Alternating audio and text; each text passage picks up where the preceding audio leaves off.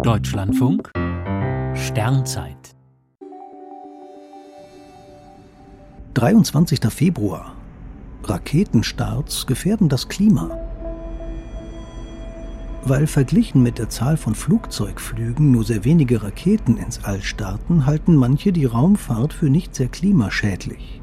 Dem widerspricht ein internationales Forschungsteam und warnt vor den Klimagefahren insbesondere durch Weltraumtourismus.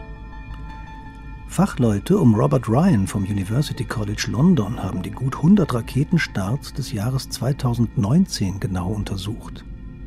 Mit einem 3D-Modell haben sie die Abgase und ihre Verteilung in der Atmosphäre erforscht.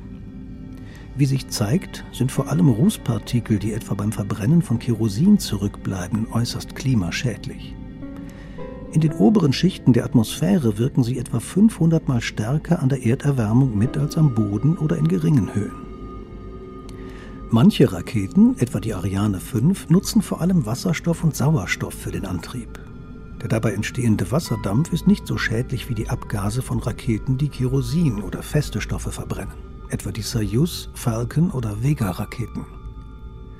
Das Forschungsteam warnt, dass bei einer deutlichen Zunahme der Raketenstarts sogar die Ozonschicht wieder in Gefahr sei.